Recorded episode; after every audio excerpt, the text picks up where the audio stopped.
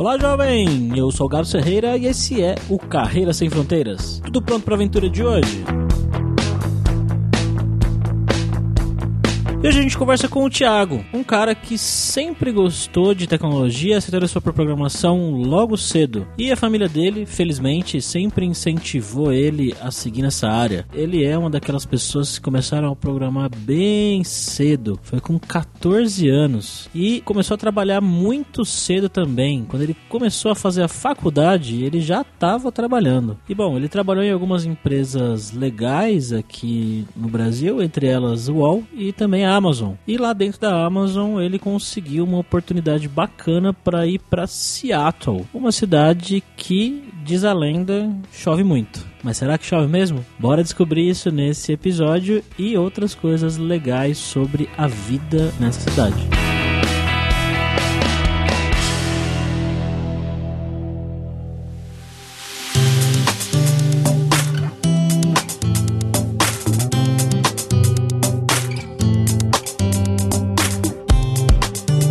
Conversa de hoje, como sempre, estamos com ele, o nosso viajante poliglota Fabrício Carraro. E aí, Fabrício, tá chovendo aí? Cara, não tá chovendo, tá tendo protesto, mas não tá chovendo. Eu acho que em Seattle se pode tá chovendo, hein, Tarjona? Cara, você deu muito azar, porque era, a chance era boa, mas hoje tá sol pra caramba aqui, apesar do frio.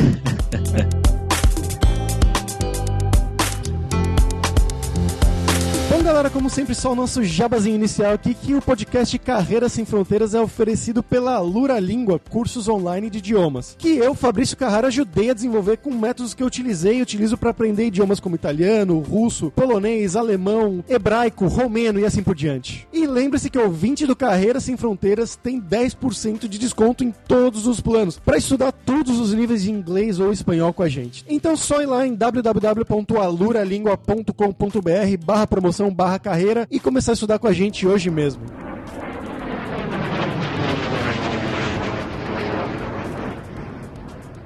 Mas bom, começando aqui o programa de hoje, vocês podem ter a ver que eu chamei ele de Tarjona, né? Porque a gente já tem alguma intimidade, a gente trabalhou junto, na verdade, no Brasil. Eu sei um pouco da história dele, mas eu queria que você contasse aqui pro nosso público, pra nossa audiência, de onde que você é, Thiago? O que, que você fez na sua vida de formação e como que você foi parar em Seattle? Bom, eu sou de São Paulo, morei, morei a vida toda em São Paulo, me mudei, mudei pra Seattle, mas sempre trabalhei com computação. Comecei meio a me interessar por programação, assim, bem cedo. Logo que eu fui pro colegial, família sempre me incentivava a fazer curso técnico, assim, minha mãe principalmente. Eu gostava de eletrônica, queria fazer eletrônica, só que eletrônica só tinha noturno. E aí minha mãe não quis que eu fizesse eletrônica porque era noturno, no primeiro ano colegial e tudo mais, eu teria que pegar ônibus. E tinha computação à tarde na escola. Ela falou: ah, começa a computação aí, se você não gostar, depois você sai, assim. Aí comecei a computação, isso eu tinha 14 anos, assim, que aí comecei a programar e tal, e aí gostei muito. E foi o que eu fiz, assim. E aí, mais pra formação, assim, eu comecei, eu fiz um ano de, de ciência da computação, mas eu fiz uma escola particular, tinha ganhado bolsa e não estava muito contente assim com o curso. E aí resolvi ir para a área de matemática, era um assunto que eu gostava bastante. O curso de computação, pelo menos, bastante coisa bem introdutória. Eu comecei na faculdade, já estava trabalhando com computação e tal, como programador. E aí, desde então, segui trabalhando, trabalhei junto com o Fabrício no UOL. E aí, do UOL, comecei a trabalhar na Amazon. E na Amazon fiquei mais ou menos uns dois anos no Brasil. E aí surgiu uma oportunidade para mudar para Seattle, eu apliquei e tô aqui hoje.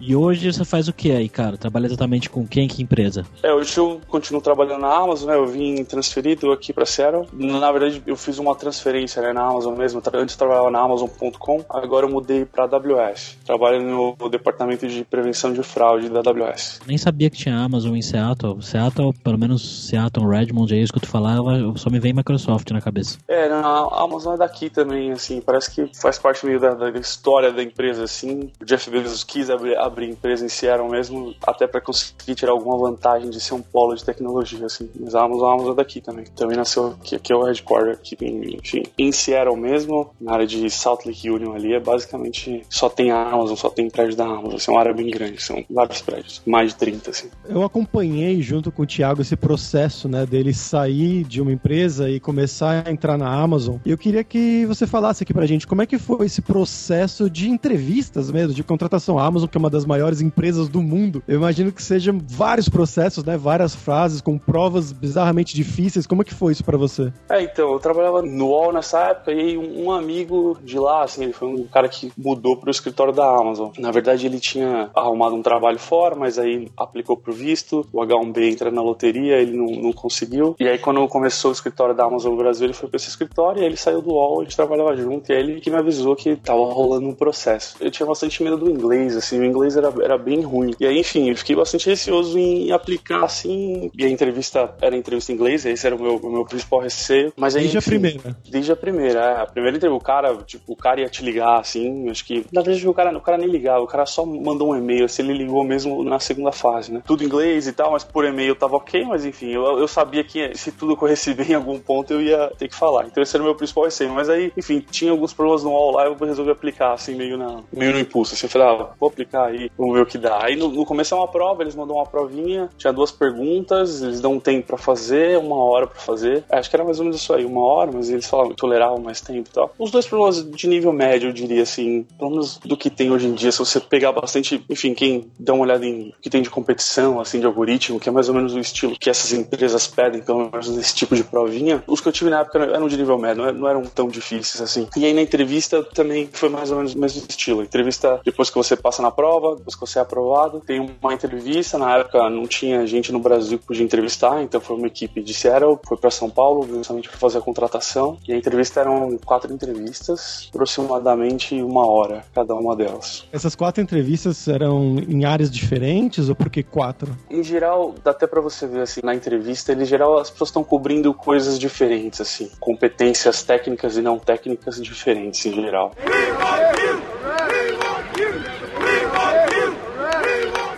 E por que, que você acha que eles decidiram te contratar? Quais foram as habilidades que você tinha que você acha que eles gostaram bastante? Eles estão procurando, eu acho que a premissa técnica da empresa assim, é meio que o que determina, então eu acho que porque eu tecnicamente ali correspondia ao que eles precisavam. E eu acho que o perfil, assim, a empresa tem o um perfil, é né, um framework da empresa ali de trabalho e viu que você se adequou. Eu acho que é mais a parte técnica mesmo, assim. Eu imagino que tenha sido algum outro motivo não técnico que eles tenham gostado muito e tudo mais. E com que tecnologia você trabalha hoje aí, Thiago? Eu trabalho com Java majoritariamente, mas muda de equipe, mexe em vários sistemas. Então, assim, acaba mexendo. De vez em quando pode escrever JavaScript, de vez em quando você escreve Python, Ruby, o que precisar mesmo, assim. Mas majoritariamente Java, assim, o que eu sempre trabalhei ao longo do tempo. E AWS tecnologia, né, no geral, assim, S3, SQS, DynamoDB, enfim, tudo que a AWS tem, assim, a gente usa muito. Então imagina agora a situação de um cara que tá ouvindo Carreira Sem Fronteiras, que tá na universidade, ou acabou de se formar, tá entrando no mercado de trabalho e sonha talvez em trabalhar na Amazon fora do país um dia, ou mesmo no Brasil. Qual que seria a dica? Porque você falando agora, o cara vai talvez pode se assustar. Nossa, eu tenho que saber Java, tenho que saber Python, tenho que saber Ruby, tenho que saber tudo. Então qual que seria a dica que você daria para esse cara? Ah, não, é, eu acho que assim, é meio de tecnologia da equipe, mas a empresa, por exemplo, a empresa não espera que você seja um especialista em tudo, assim, né? Então eu acho que para entrar na Amazon, mas aí eu vou falar até geral, né? O que eu acho que tem que ser para empresas de tecnologia, assim, das grandes e tudo mais, o que tem de, de entrevista, eu acho que em geral é você, não importa muito qual linguagem você vai querer trabalhar, é claro, se você, gente que trabalha mais com data science, a galera gosta mais dessa linguagem de script, se o cara for mais de engineering, o cara tem que saber muito mais de orientação objeto e tudo mais, mas é basicamente isso, assim, a linguagem acho que vai importar bem pouco e na Amazon eles em geral não, não associam muito vagas com tecnologia, assim, com algumas exceções, claro, se você precisar trabalhar em plataforma embarcada, vai ter um grupo de linguagem que você vai precisar saber, mas eu acho que é muito mais importante a programação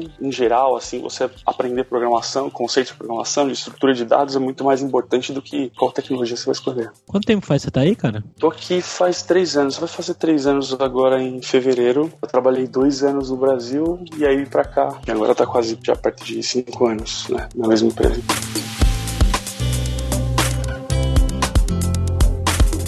Como é que foi o início aí para você se assentar, né? Encontrar casa para morar e tudo mais, aluguel, esse tipo de coisa foi fácil? Acabou até sendo fácil, assim, quando eu, logo que eu vim para cá. Eu já tinha vindo para cá visitar várias vezes, né? Quando eu trabalhava na Amazon, às vezes a gente tinha que vir pra cá trabalho, então eu passava aqui duas semanas, passava aqui três semanas. Então eu já tinha usado um tempo, assim, para conhecer mais ou menos o lugar, assim, eu já pensava que um dia eu podia mudar para cá e tal. Enfim, era um processo meio simples para mudar dentro da empresa, assim. Então eu já comecei a visitar, né, lugares e tal. Então Então, quando eu vim para cá, eu reservei basicamente uma semana para procurar casa. Eu era casado, então tinha eu, minha mulher, o, o meu filho, viemos todos para cá. Então a gente ficou no hotel aqui. Peguei até um hotel, acho que por uns 10 dias assim. E aí comecei a procurar casa. E uma vez você encontra, principalmente apartamento, que o processo é com empresa em geral, as empresas que gerenciam apartamento, assim, bem rápido para você conseguir a casa. Você faz o contrato um dia. Como você não tem muito histórico de crédito e tudo mais, você dá uma offer letter falando da proposta que você teve da empresa, uma proposta de trabalho, algo assim. Mas geral, em um dia você tem um apartamento liberado. No meu caso, demorou três dias porque eles precisavam pintar ainda. Mesmo assim, foi bem rápido. Então o processo é, é bem tranquilo, assim. Pelo menos para casa, assim, tudo que você precisa fazer de burocracia no começo é tudo bem eficiente, assim, bem mais rápido. E você falou que você foi com a sua esposa e com o filho. Como é que funciona a questão de visto nesse caso? Você vai com visto e eles vão também? Como é que é? O visto que eu vim para cá transferido é o visto L1. Esse visto é o visto de expatriado, enfim, não sei, não sei tanto detalhe disso, eu vou falar mais ou menos o que eu sei. Se você trabalha em uma filial da empresa por mais de um ano fora dessa matriz, ou, ou, ou pelo menos desse país onde está aplicando o visto, que aqui no caso dos Estados Unidos, né? essa regra faz sentido para os Estados Unidos. Se você trabalha mais de um ano para a empresa, eles aplicam para esse visto L1, que tem dois tipos, o tipo de especialista e o de executivo. Executivo, enfim, para manager e tudo mais, cargos executivos em geral, e o de especialista para cargo técnico. Então eu vim nesse, nesse cargo de especialista. E aí tem algumas coisas que a empresa vai ter que comprovar, que você é especialista em um determinado assunto que ela quer usar, você aqui nos Estados Unidos e tudo mais. Esse visto é o L1. Quando você vem com o L1, a sua esposa e o seu filho vêm com o visto L2. Então eu vim com L1 e minha mulher e meu filho vieram com L2. Ela pode trabalhar, eles poderiam fazer qualquer coisa ou é limitado? É, então, é bem melhor estar com o visto L2, né, no, no, no, final das contas. Né? Porque o visto é. L1 você tem que ficar trabalhando na empresa que você está vinculado a esse visto. Já o visto L2 você pode fazer tudo, enfim. Você, aqui você tem que aplicar para uma autorização de trabalho. Aí minha mulher aplicou para essa autorização de trabalho, ela conseguiu essa autorização e hoje ela trabalha num, num banco. Mas é super fácil, só aplicar para essa autorização de trabalho com visto L2 que e o governo, enfim, em alguns meses você ganha essa autorização e pode trabalhar em outra empresa.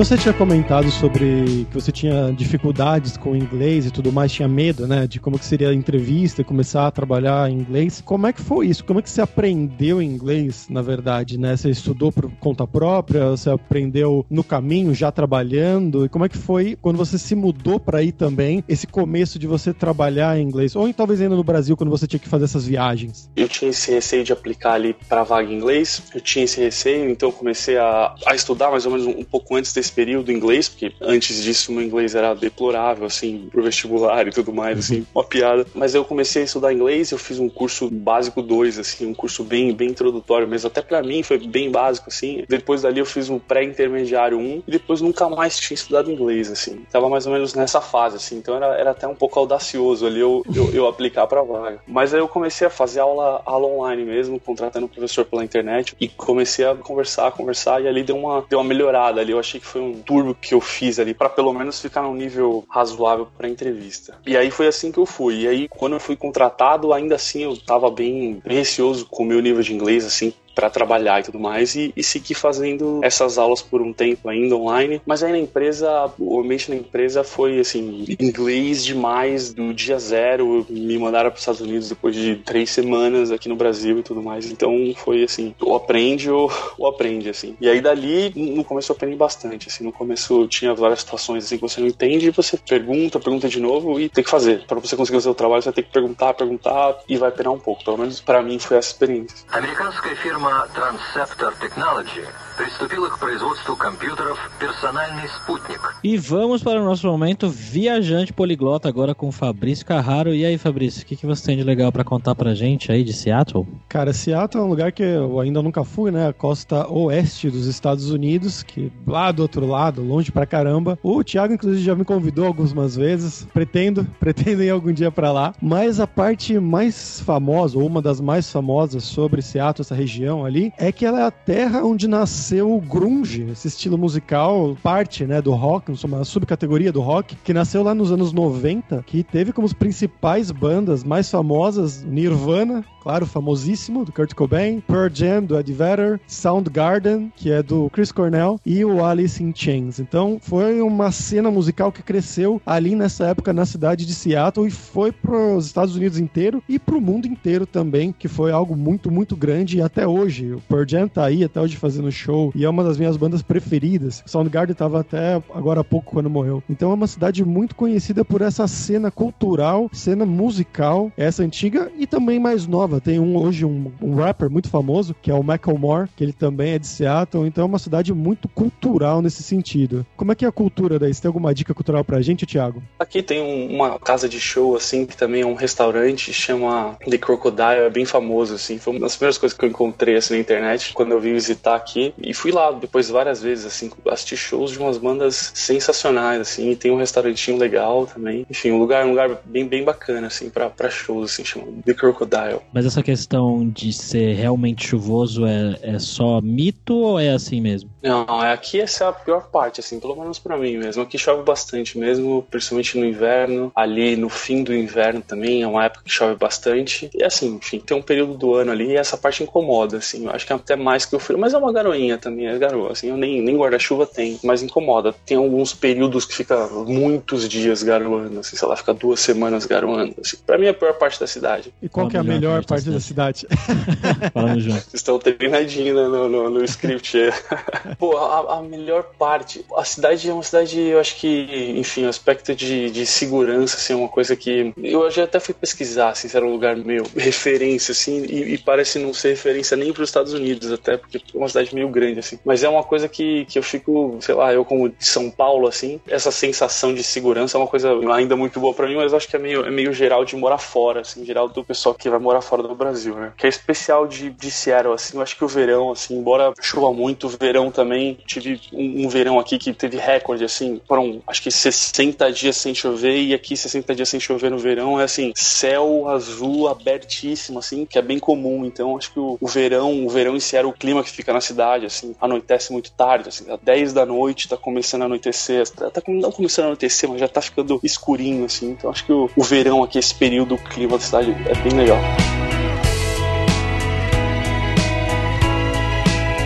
Bom, agora vamos pro nosso momento Verdade ou Mentira, onde eu e o Fabrício vamos jogar algumas curiosidades aleatórias aqui pro nosso convidado sobre a cidade em que ele vive e ele vai dizer pra gente se a gente tá inventando ou se é verdade o fato. Seattle é considerada a capital do chá aí nos Estados Unidos? Do chá? Sim. Acho que não, não, é, acho que não. Na verdade é considerada a capital do café, olha só. É um dos centros mundiais de torrefação e tem uma imensa população de coffee lovers. Bom, é o que o Google tá me falando aqui, pode ser que seja ah, mentira. Não, não, isso acontece, eu acho que até isso aí do Starbucks, assim, coffee shop aqui tem muito mesmo. Starbucks tem a cada esquina e isso acho que faz bastante sentido. Vamos para um outro aqui. O time de futebol Seattle Sounders, a maior rivalidade que eles têm é com o Portland Timbers na MLS. Pô, essa aí.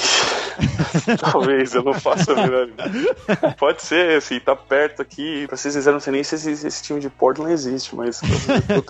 mas o Sounders é daqui, isso eu posso confirmar. É verdade. Essa é a maior rivalidade exatamente pela distância, que são as duas cidades mais próximas. Seattle é a cidade com mais barcos per capita do país. Tem muito barco mesmo aqui. É, acho que não, deve ter outro que tem mais. Ah, na verdade, é verdade. 26% das famílias de Seattle têm barcos. Caramba. Tem muito barco. Nossa, Você já tem, tem um barco, barco aí, Thiago? Não, não tem.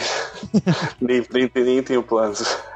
e para fechar aqui, a gente falou, né, do grunge, de várias bandas aí, e tem mais uma banda aqui, o Foo Fighters, também é uma banda de Seattle, verdade ou mentira? Verdade. É mentira.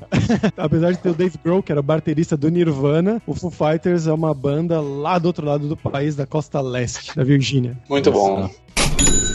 Tiago, agora vamos falar sobre dinheiro, cara. Pelo que você falou, você trabalhou em alguns lugares legais aqui em São Paulo antes de se mudar e ir pra Amazon. Geralmente, quando as pessoas se imaginam indo trabalhar fora, elas imaginam que elas vão ganhar muito mais dinheiro, que elas vão viver muito melhor. Como que é para você a questão salarial aí? Vivendo aí, você ganha mais, você ganha menos, a sua qualidade de vida aumentou muito com o salário que você tem aí? Conta pra gente. Então, em termos de grana, assim, em geral, aqui é, é muito melhor. A área de de tecnologia aqui nos Estados Unidos é muito aquecida, então a competição de salário e tudo mais, acho que é bem. Enfim, o salário é alto mesmo em geral e a competição é forte, então tem bastante oferta de trabalho. Então, no geral, mesmo trabalhando na mesma empresa, aqui é muito melhor em termos salariais, assim. Sobre qualidade de vida é meio difícil, assim, porque acabo, acho que, indo pro excedente, assim, porque no Brasil eu tinha um bom salário, então tinha apartamento, tinha carro também, então, assim, qualidade de vida eu acho que fica parecida, assim, mas aqui de grana eu acho que é muito mais mesmo, assim, uma coisa muito diferente. Nem imaginava, foi bem diferente.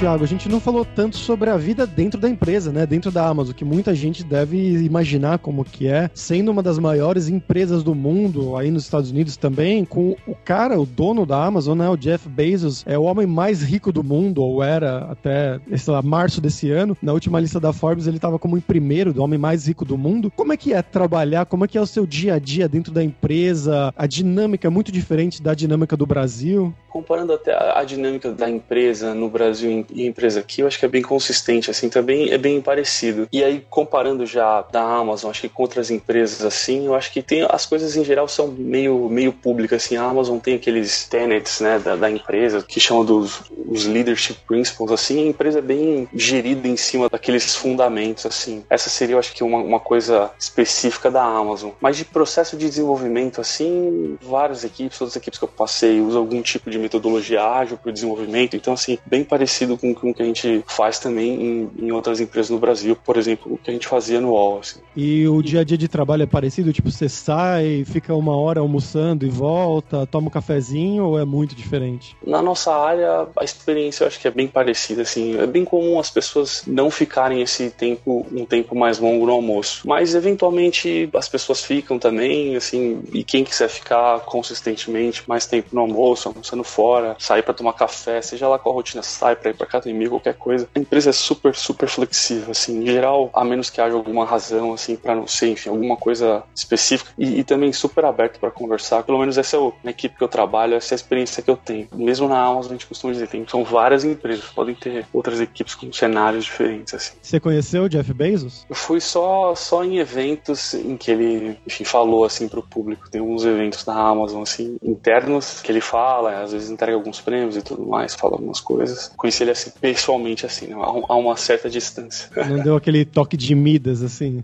Não, não peguei, um pouquinho não peguei o melzinho, não.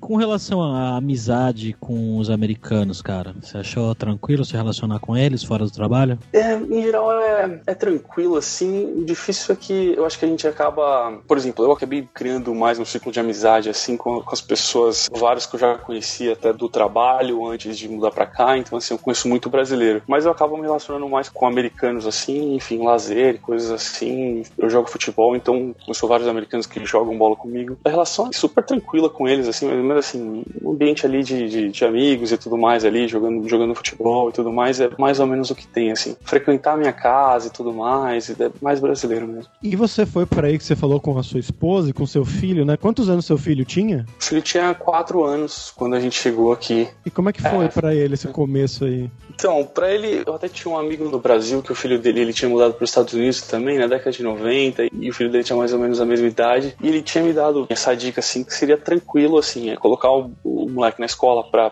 ter essa imersão na cultura assim, enfim, tomar o cuidado ali, claro, pro bem-estar dele, mas que seria bem tranquilo, que ele aprenderia bem rápido assim. Mas enfim, até você chegar e ver, eu tava bem receoso na época, mas para ele foi bem o que aconteceu assim, a gente começou com ele na escola, então o começo na escola é um pouquinho difícil, às vezes para criança, tá num lugar onde ela não entende nada da língua, as pessoas não entendem o que ela fala. É um pouco ruim nesse aspecto, assim, para criança, mas criança, só por estar tá começando em outra escola, às vezes tem um comportamento parecido. Então acho que é mais ou menos o que esperar como reação da criança, mas eu acho que na escola mesmo, esse aprendizado é muito rápido. Uma vez na escola ali, por quatro meses eu diria que a criança já está se comunicando super bem, assim, se comunicando efetivamente, já não tendo limitação para ela fazer tarefas básicas e assim, com um ano falando inglês excelente. Assim. Meu filho fala muito melhor que eu, por exemplo. Já te corrige, né? Nossa, várias vezes. Okay, we've had a problem here. Uh, Houston, we've had a problem. Oh, no! Bom, Thiago, e pra fechar aqui, agora é hora do perrengue, que geralmente a gente pede pros convidados contarem histórias engraçadas, seja gafes, micos ou histórias em geral que aconteceram fora do país. Cara, teve uma vez que eu viajei, eu fui a trabalho, fiz uma viagem a trabalho pra Espanha, tava trabalhando no Brasil, numa empresa antes do UOL ainda, e aí fui pra Espanha fazer um treinamento lá, fiquei uns dois meses lá, acabei fazendo algumas viagens ali na Europa. E nessa época eu ainda tava naquela época do meu nível do inglês, que era aquele inglês péssimo. E aí eu tava com um amigo lá, ele até achava que falava inglês, mas o inglês dele era mais ou menos no, no meu nível, assim, pelo resultado prático que a gente teve. E uma das vezes a gente viajou para Londres, a gente foi num bar, assim, a gente queria pedir uma cerveja, e o bar tava meio vazio, assim, era meio, sei tipo umas 11 e pouco, assim, da manhã, era um pouco antes do almoço, a gente resolveu tomar uma cerveja. E a gente sentou na mesa, assim, esperando o garçom chegar para perguntar o que a gente queria, o que a gente queria beber, aquela interação do cardápio, enfim, aquele inglês daquele nível eu tinha. E aí o garçom chegou, falou alguma coisa pra gente e saiu, assim. E ele nunca mais voltou para fazer o pedido. E a gente foi lá, falou com ele, perguntou de novo, enfim, mas só que a gente não conseguiu estabelecer a comunicação. No final das contas, o que eu entendi, ele veio na mesa várias vezes, ele falava, explicava, a gente precisava fazer o pagamento antes para poder pegar a cerveja de volta. Então Ah, a gente tinha que putz. levantar da mesa, ir no caixa, fazer o pagamento da cerveja e aí ele podia trazer. Só que pra gente entender isso, ele foi, voltou, foi de novo e foi meio assim, intuitivo. Aí uma hora eu levantei e fui no caixa, aí tudo funcionou, aí eu, enfim, assumi que ele tava falando. Mas pra Ele já é ficou pegando cartão, né? é, bem isso. Pra mim foi difícil de me entender, era bem difícil entender inglês, enfim, britânico era mais difícil ainda, porque eu tinha menos convivência ainda. Então pra mim foi meio, foi ali, sei lá, uns oito minutos pra conseguir pedir duas cervejas. Por isso que a gente fala, tem que estudar com a Lura Língua, aprender inglês antes de ir pra fora. Olha o jabá. Momento jabá aqui. E acho que vale falar também a dica até da de aprender inglês que eu tive, assim, o que eu aprendi foi falando muito com Fabrício ali no dia a dia, ele me dando várias dicas ali, foi assim que esse, esse foi o caminho. Mas dessa história eu ainda nem conheci o Fabrício, tá? Ele não tinha me dado dica nenhuma ainda.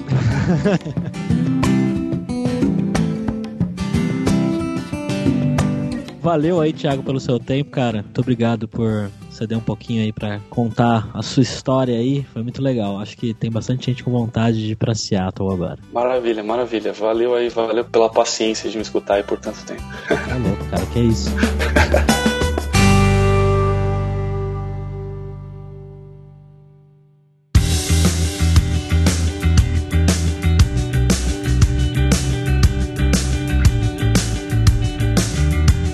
pessoal, por hoje foi isso lá de Seattle, só pra você. Muito obrigado, como sempre, pela sua audiência e entre no nosso grupo no Facebook, o Carreira Sem Fronteiras, pra você ter mais dicas sobre empregos, mercado de trabalho no exterior, tecnologia e também sobre a língua inglesa ou algum outro idioma. E não deixe de conhecer a Lura Língua pra você reforçar o seu inglês e o seu espanhol e dar aquela força, tanto no seu currículo quanto na sua vida profissional. Bem como o Thiago falou aqui no episódio da importância que foi pra ele pra fazer as entrevistas da Amazon ainda no Brasil em inglês. Então, olha a diferença você fazer uma entrevista mesmo estando no Brasil para uma empresa multinacional, que são geralmente as melhores vagas, né? E só lembrando que o ouvinte do Carreira Sem Fronteiras tem 10% de desconto em todos os planos. Então vai lá em aluralingua.com.br e comece a estudar com a gente hoje mesmo. Além também, é claro, da alura.com.br, que tem mais de 900 cursos de tecnologia, tanto nas áreas de programação, que é a área principal aqui do Thiago, que foi desse episódio, que ele trabalhou com Java, já falou sobre Python e também outras linguagens de programação. Tem tudo isso na Alura, além também de marketing, design, business, curso de como você criar o seu currículo para mandar para o exterior. Então, com certeza vai ter o curso para você. Então, pessoal, até a próxima quarta-feira com uma nova aventura em um novo país.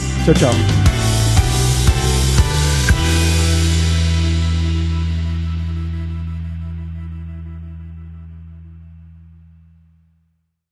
Este podcast foi editado por Radiofobia, podcast e multimídia.